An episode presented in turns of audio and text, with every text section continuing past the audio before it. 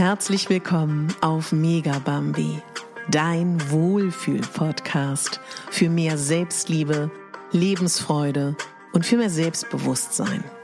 Ich bin Katharina Bogacelski, ich bin Moderatorin, systemischer Coach und Speakerin und ich möchte dich hier daran erinnern, dass du die Hauptdarstellerin in deinem Leben bist, nicht die Nebendarstellerin und schon gar nicht die Statistin. Herzlich willkommen, meine Lieben. Ich bin im Thema Body Neutrality oder auch Körperneutralität angekommen, weil ich von Pinterest gebeten wurde, mich damit mehr auseinanderzusetzen, um für Pinterest eigene kleine Story-Formate zu entwickeln. Und die Beschäftigung mit diesem Thema hat mich sehr begeistert, weil ich festgestellt habe, okay, scheinbar ist dieser Begriff, der erstmalig 2015 von einer amerikanischen äh, Kollegin erwähnt wurde, tatsächlich äh, formuliert wurde, auch so ein bisschen das, was ich liebe, ohne es so genau zu wissen. Und ich möchte mit dir so einen ersten kleinen Impuls geben, was ich das Wertvolle finde, wenn wir über Körperneutralität sprechen. Ganz am Anfang möchte ich dich fragen, wenn du zurückdenkst an deine Jugend, an deine Kindheit, wann hat es angefangen, dass du dir über dein Aussehen Gedanken gemacht hast?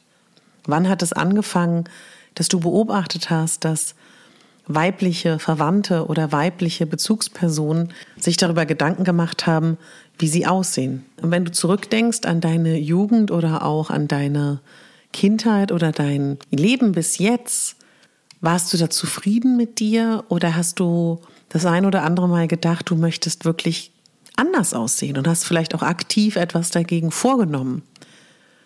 Und was ich dich auch fragen würde, wie wurde dein Essverhalten und auch dein Bewegungsverhalten von deiner Familie gemaßregelt beziehungsweise angeregt, etwas darüber zu verändern?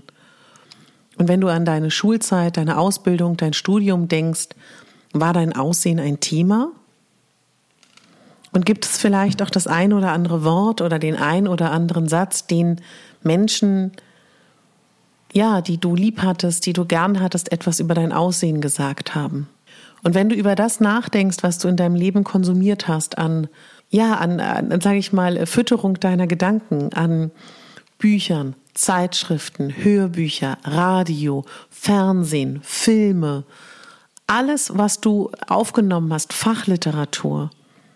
Wie sehr ging es da um die Bewertung von Körpern? Und wie sehr ging es da darum, dass du dir oder andere dich gut finden? Das sind alles so Fragen, die man sich mal so ganz kurz, so wie so ein, wie so ein kleines Flugzeug, was einmal an dir vorbeifliegt. Und das sage ich alles deswegen, weil es manchmal total erschreckend sein kann, gerade wenn man ganz neu in diesem Thema ist, festzustellen, wie sehr wir konditioniert sind darauf, uns zu bewerten, andere zu bewerten und bewertet zu werden und wie wenig uns beigebracht wurde, dass wir die Freiheit haben, individuell zu sein, individuell in unserer Schönheit, individuell in unseren Bedürfnissen, individuell in unserer Art und Weise leben zu wollen und individuell in unserer gesamten Lebensführung. Was uns beigebracht wurde, gesellschaftlich, familiär, strukturell, ist auf eine gewisse Art und Weise homogen zu sein, angepasst zu sein und nicht aufzufallen. Wenn ich zurückdenke an meine Kindheit, dann erinnere ich mich noch sehr, sehr gut, wie ich das erste Mal wahrgenommen habe, wie sehr es auch davon abhängt, in was für einem Umfeld wir sind. In meiner ersten Grundschulklasse war ich nur mit ganz zarten, kleinen, filigranen Mädchen in einer Klasse. Und ich würde sagen, ich habe gar nicht so, so ähm, ein äh, wie soll ich das beschreiben? Ich war nicht super groß, ich war nicht super muskulär, ich war nicht super stark, ich war nicht super pummelig, ich war nur einfach nicht zart. Aber mit all diesen zarten Mädchen bin ich natürlich aufgefallen. Und dann war ich in einer anderen Grundschulklasse und dort war ich die zarteste. Und das war irgendwie so ein bewusster Moment, wo ich so gemerkt habe, okay, spannend. Es hängt davon ab, wenn ich mich äh, mit, ich mit meinem Körper in eine Gruppe von 30 Menschen stelle, und dann in eine andere Gruppe von anderen 30 Menschen. Es hatte mal was damit zu tun, wie ich im Verhältnis aussehe, wie ich im Verhältnis wahrgenommen werde, wie ich das bewerte und wie ich bewertet werde. Und ich habe vorgestern, nee, gestern, ich komme schon total durcheinander, war bei mir ähm, für ein neues Buchprojekt von einer ganz tollen Frau, wo ich netterweise, freundlicherweise gefragt wurde, ob ich Teil dieses Buches bin und sie mich und mein Leben und mein, ja, mein, mein, mein Beruf und meine Outfits vorstelle, habe ich mit der Dame, die das Buch schreibt, gesprochen. Und dann hat sie mich gefragt, wie kommt denn das, dass du da so, so frei von groß geworden bist oder beziehungsweise nicht solche Issues hattest wie viele andere. Und das ist, glaube ich, zum einen, dass ich ähm, bewusst von meinen Eltern nicht darüber gelobt wurde oder konditioniert wurde, dass ich ein Mädchen bin. Zum einen und für typische weibliche Attribute gab es auch kein Lob, so wie, ach, wie süß, guck mal die Kleine oder so. Das gab es nicht, soweit ich mich erinnere. Und ehrlich gesagt, wusste ich auch gar nicht so genau einzuordnen, ob ich attraktiv bin oder nicht attraktiv, weil das gar kein Thema war, weil die innere Welt und ähm, das, was außerhalb der Optik eine Rolle spielt, wichtig war. Und ich weiß noch, das habe ich dann, das war gestern wirklich ein super hilfreicher Erkenntnisprozess für mich, als ich mit dieser Journalistin hier an meinem äh, Tisch saß. Und ich meinte, ja, wenn ich dich, wenn, wenn du mich das so fragst, wenn ich das erste Mal bewusst über, darüber nachgedacht habe, ob ich attraktiv wahrgenommen werde oder nicht, dann war das auf dem Schulhof in der zehnten Klasse, wo ein Junge zu mir meinte, mit einem Mädchen zusammen, wow, wenn du dünner wärst, könntest du modeln. So, und dann habe ich für mich so gedacht, okay, offensichtlich ähm, werde ich dann doch auch als attraktiv wahrgenommen, so. Und das war so das erste Mal, dass ich darüber nachgedacht habe, okay, es gibt Menschen, die finden mich attraktiv, aber bis dahin war das gar nicht in meinem Kosmos, ehrlich gesagt. Bin ich hübsch, bin ich nicht hübsch? Und das Spannende war aber, dass die Journalistin dann zu mir meinte, Weißt du, was ich gerade super spannend finde?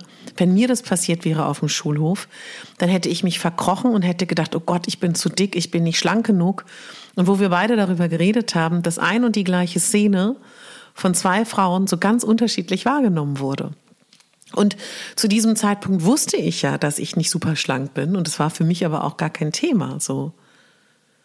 Das ist so ähnlich wie wenn ich Kinder beobachte im Freundeskreis oder im Familienkreis, die getrennt mit getrennten Eltern aufwachsen oder auch nur alleinerziehend groß werden, dass diese Kinder, bis sie zur Grundschule gehen, super happy sind und gar keinen Mangel erleben in der Regel.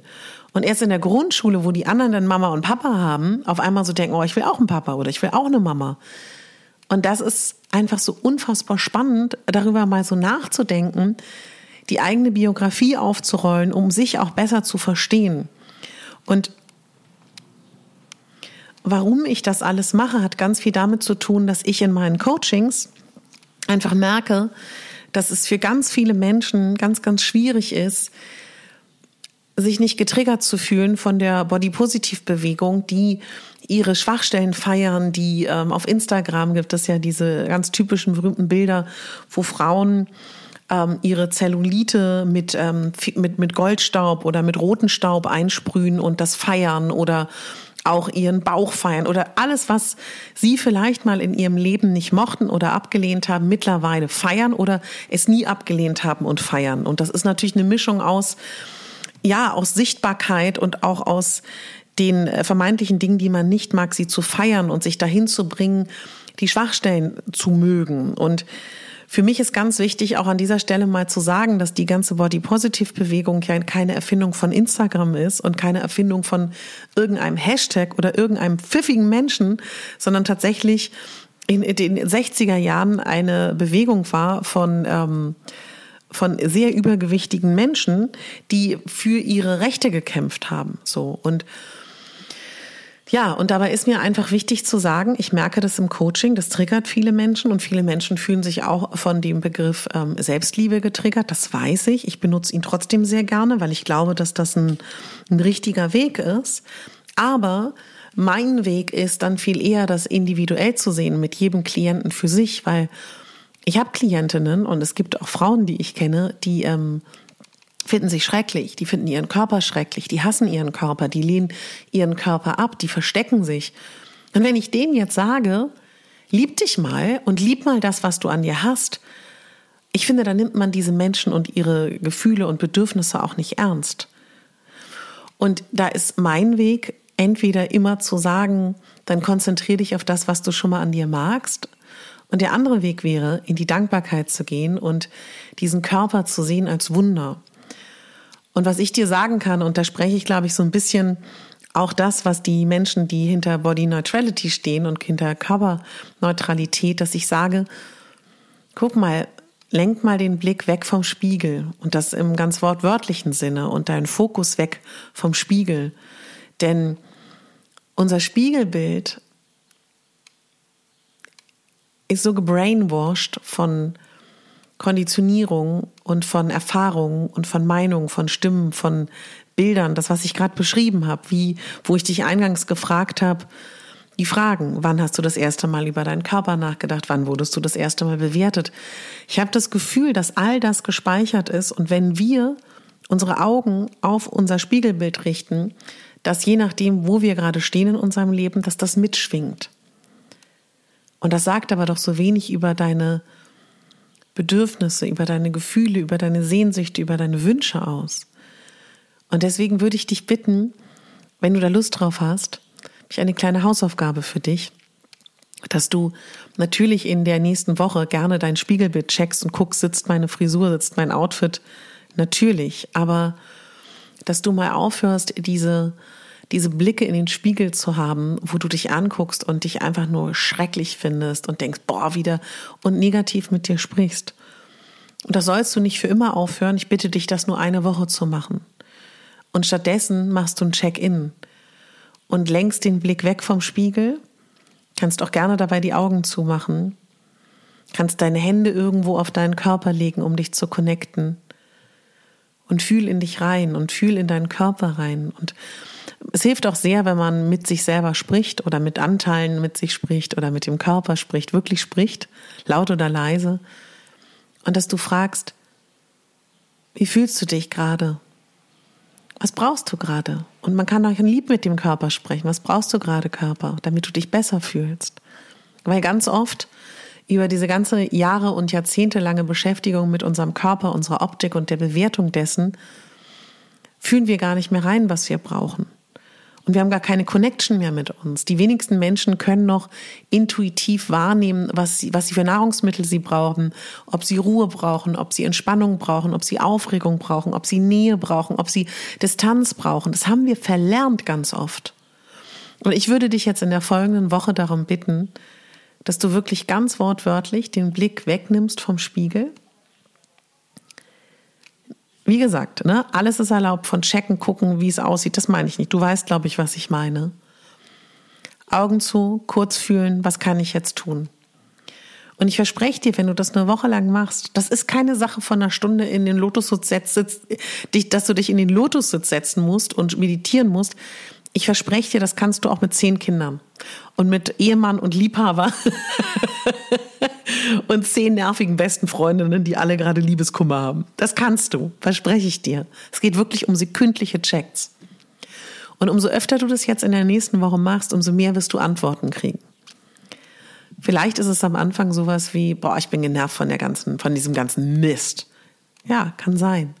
Es kann sein, dass du hörst, dass du durstig bist. Es kann sein, dass du merkst, dir fehlt Nähe. Es kann sein, dass, die, dass, dass jemand, dass das aus dem Inneren kommt, ich möchte Musik hören, ich möchte tollen, ich möchte mein inneres Kind füttern, ich möchte äh, tanzen, ich möchte schlafen, ich bin müde, ich bin traurig, dass da Gefühle hochkommen.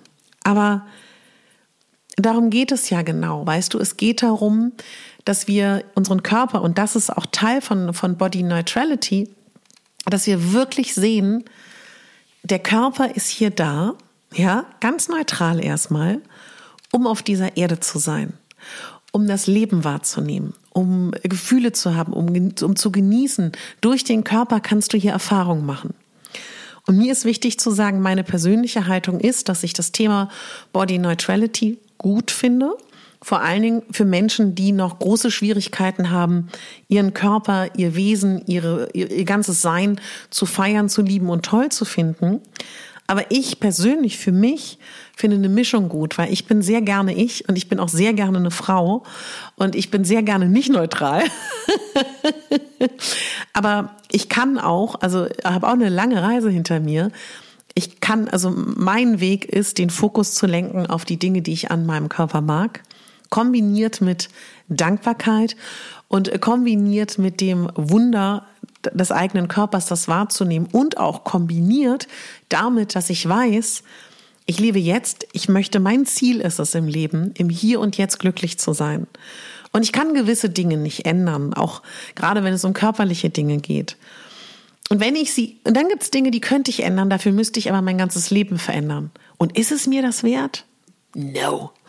so gar nicht, ja. Und, und dann gibt es natürlich auch noch Dinge wie Disposition und Krankheiten. Und ähm, da hast du vielleicht auch was, da habe ich vielleicht auch etwas, darüber möchte ich aber gar nicht öffentlich reden.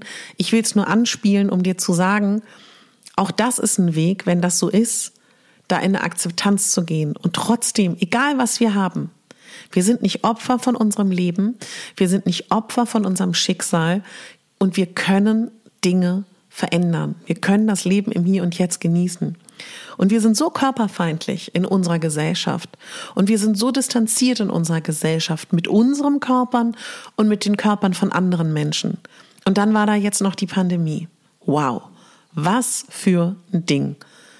Ich habe eine Folge gemacht, ich verlinke sie dir hier unten auch. Ich muss sie mal raussuchen. Da ging es irgendwie darum, dass wir durch die Pandemie noch weniger körperliche Nähe haben und wie, schrecklich, wie schrecklich das und wie schlecht das ist für uns Menschen. Denken wir an die ganzen Versuche mit armen kleinen Babys, die ähm, isoliert gehalten wurden ne? und ohne körperliche Nähe.